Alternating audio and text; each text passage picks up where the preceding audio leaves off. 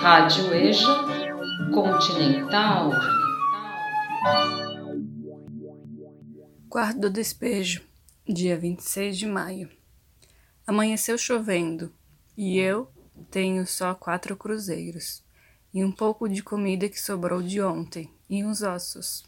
Fui buscar água para pôr os ossos para ferver. Ainda tem um pouco de macarrão. Eu faço uma sopa para os meninos. Vi uma vizinha lavando feijão. Fiquei com inveja. Faz duas semanas que eu não lavo roupa por não ter sabão. Vendi umas, umas tábuas por 40 cruzeiros.